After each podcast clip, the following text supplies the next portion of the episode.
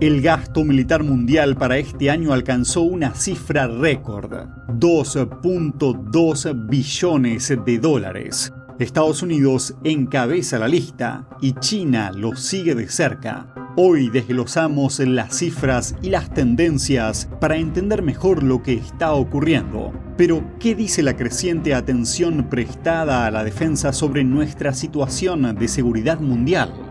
Esto y mucho más en China en Foco. Bienvenidos a China en Foco. Mi nombre es Julián Bertone. Para empezar el programa tenemos un anuncio. NTD tiene el honor y el privilegio únicos de publicar el segundo artículo del maestro Li Hongxi, ¿Por qué salvar a todos los seres? Es el segundo artículo después del primero, ¿Por qué existen los seres humanos? El señor Li es el fundador de Falun Gong, también conocido como Falun Dafa. Es una práctica de meditación espiritual centrada en los valores de verdad, compasión y tolerancia. Además de ofrecer a nuestros espectadores noticias sin censura e imparciales, también fomentamos lo que creemos que encarna valores universales para edificar a nuestra audiencia. Si desean leer ambos artículos, eh, por qué existen los seres humanos y por qué salvar a todos los seres, pueden hacerlo ingresando en la página web de nuestro medio asociado es.diepochtimes.com.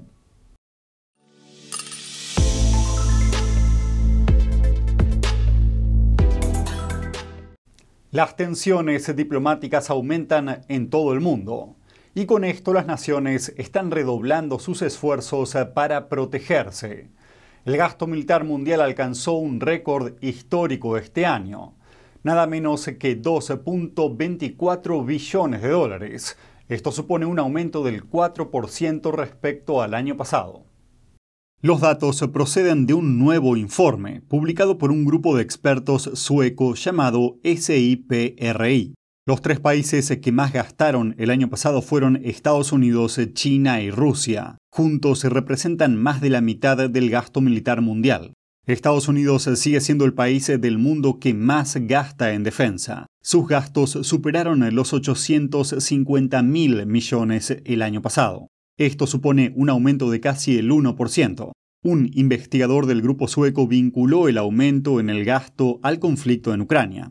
Estados Unidos envió ayuda por valor de unos 20 mil millones de dólares a la nación. Se trata de la mayor cantidad de ayuda militar concedida por un solo país desde la Guerra Fría. El segundo lugar en la lista de gastos lo ocupa China, que desembolsó casi 300 mil millones de dólares, con un aumento de más del 4%, frente al 0,7% de Estados Unidos. Beijing no dejó de aumentar su presupuesto militar en las dos últimas décadas. Al otro lado del estrecho de Taiwán, el gasto militar de la isla democrática solo experimentó un ligero aumento, pero este año la isla planea un drástico aumento de alrededor del 14%. Si nos alejamos un poco podemos observar otro fuerte aumento procedente de Europa, lo que se debe a la guerra de Rusia contra Ucrania. Después de que Rusia lanzara una guerra contra Ucrania, los países vecinos dijeron que reforzarían sus propias defensas, y los más cercanos a Rusia fueron los que más aumentaron su presupuesto. Finlandia se comprometió con más del 36%, Lituania con más del 20% y Suecia con más del 12%.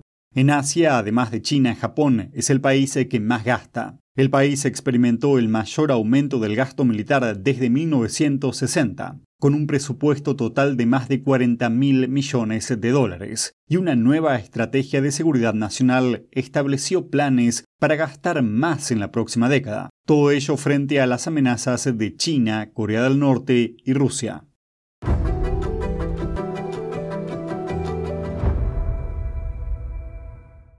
Estados Unidos está pidiendo a un aliado que coopere en la guerra de los semiconductores contra el Partido Comunista Chino o PSC.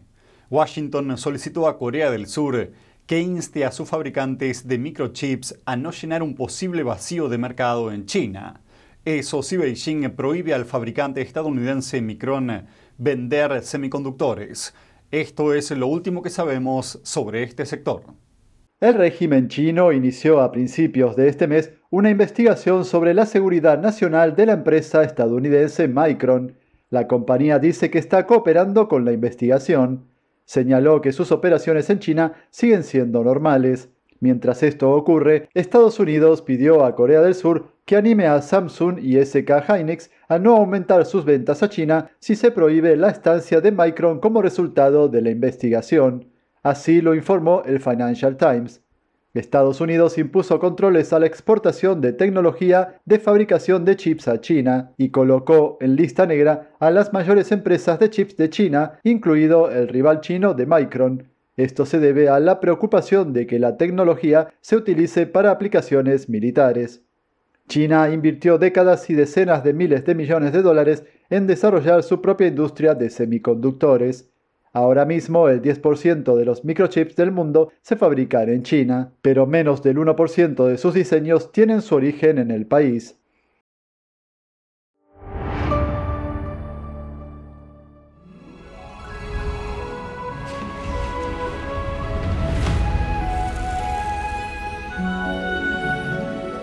NTD, primer certamen mundial de belleza tradicional china de NTD.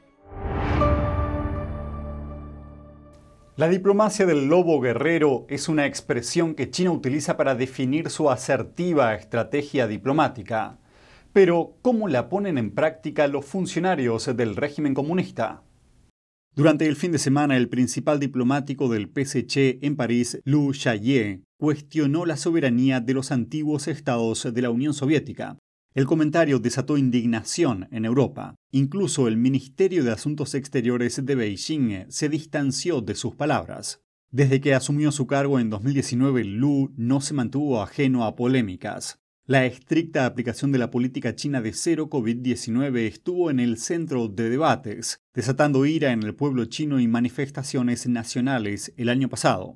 En aquel momento, Lu declaró en un grupo de periodistas en Francia que fuerzas extranjeras no identificadas se aprovecharon de las protestas, pero no aportó ninguna prueba. Y a principios de 2022 también se pronunció sobre la cuestión de Taiwán.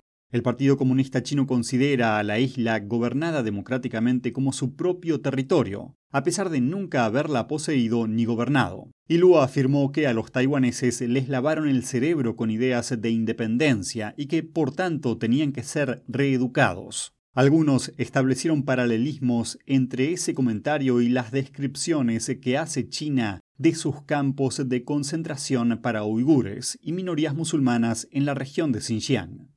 El diplomático también fue objeto de críticas durante la primera fase de la pandemia. En abril de 2020, el Ministerio de Asuntos Exteriores de Francia convocó a Lu por un artículo publicado en el sitio web de la Embajada China. En él se afirmaba que el personal sanitario francés estaba dejando morir a pacientes ancianos en geriátricos. Pasemos ahora a Latinoamérica. Chile quiere nacionalizar su industria del litio. El país es el segundo productor mundial de este metal esencial para la fabricación de baterías de vehículos eléctricos, y China tiene vínculos con la industria del país sudamericano. Esto es lo que sabemos.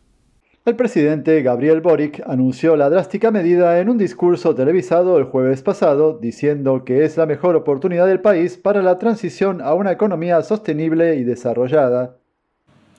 Chile tiene una de las mayores reservas de litio del mundo, un mineral que al estar en las baterías de almacenamiento de energía de autos y buses eléctricos resulta clave en la lucha contra la crisis climática y una oportunidad de crecimiento económico que difícilmente se vuelva a repetir en el corto plazo. El anuncio plantea un nuevo reto a los fabricantes de vehículos eléctricos que luchan por conseguir materiales para las baterías a medida que más países tratan de proteger sus recursos naturales.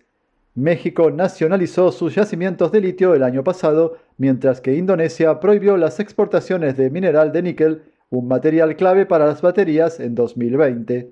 Los planes de Boric, de asociaciones público-privadas gestionadas por el Estado, significan que el control de las vastas operaciones de litio de Chile se transferiría con el tiempo de los gigantes de la industria SQM y Albemarle a una empresa estatal. Albemarle declaró que el anuncio no tendría ningún impacto material en su negocio, mientras que SQM no aportó ningún comentario por el momento. Pero antes, el Congreso de Chile tiene que aprobar estos planes que ya puso freno a muchas de las propuestas más ambiciosas de Boric y archivó un proyecto de reforma fiscal a principios de marzo.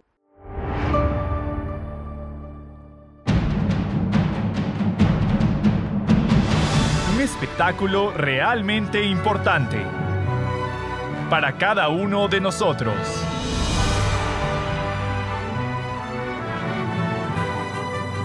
Esto es lo que ha estado esperando. Véalo por lo menos una vez en la vida. Shen Yun.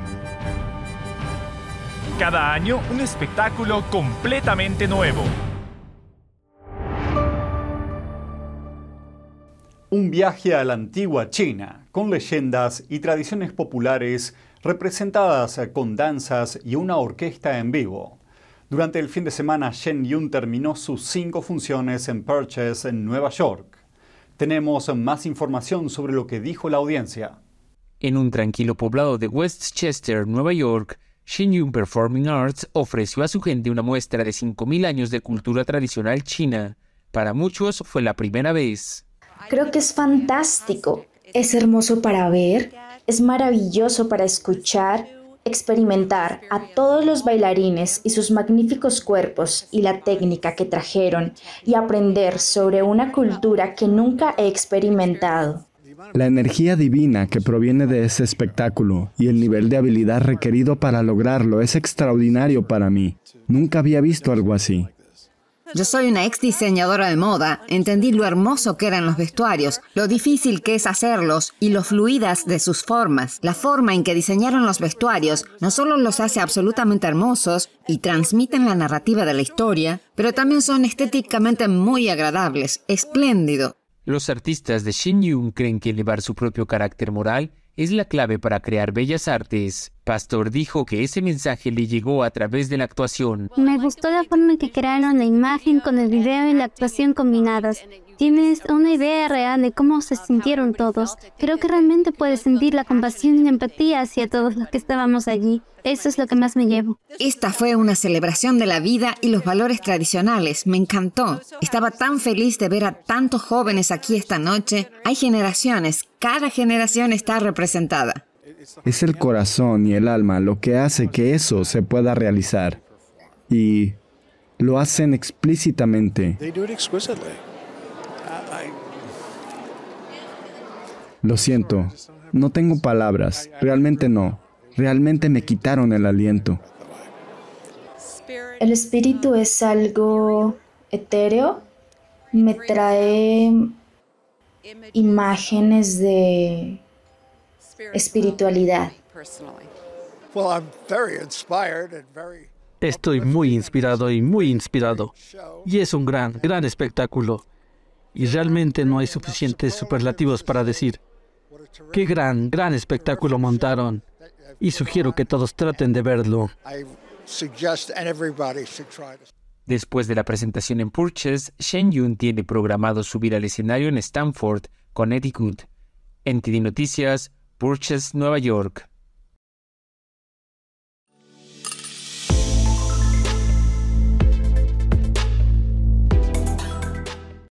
Y eso es todo por hoy en China en Foco. Gracias por acompañarnos y nos vemos mañana.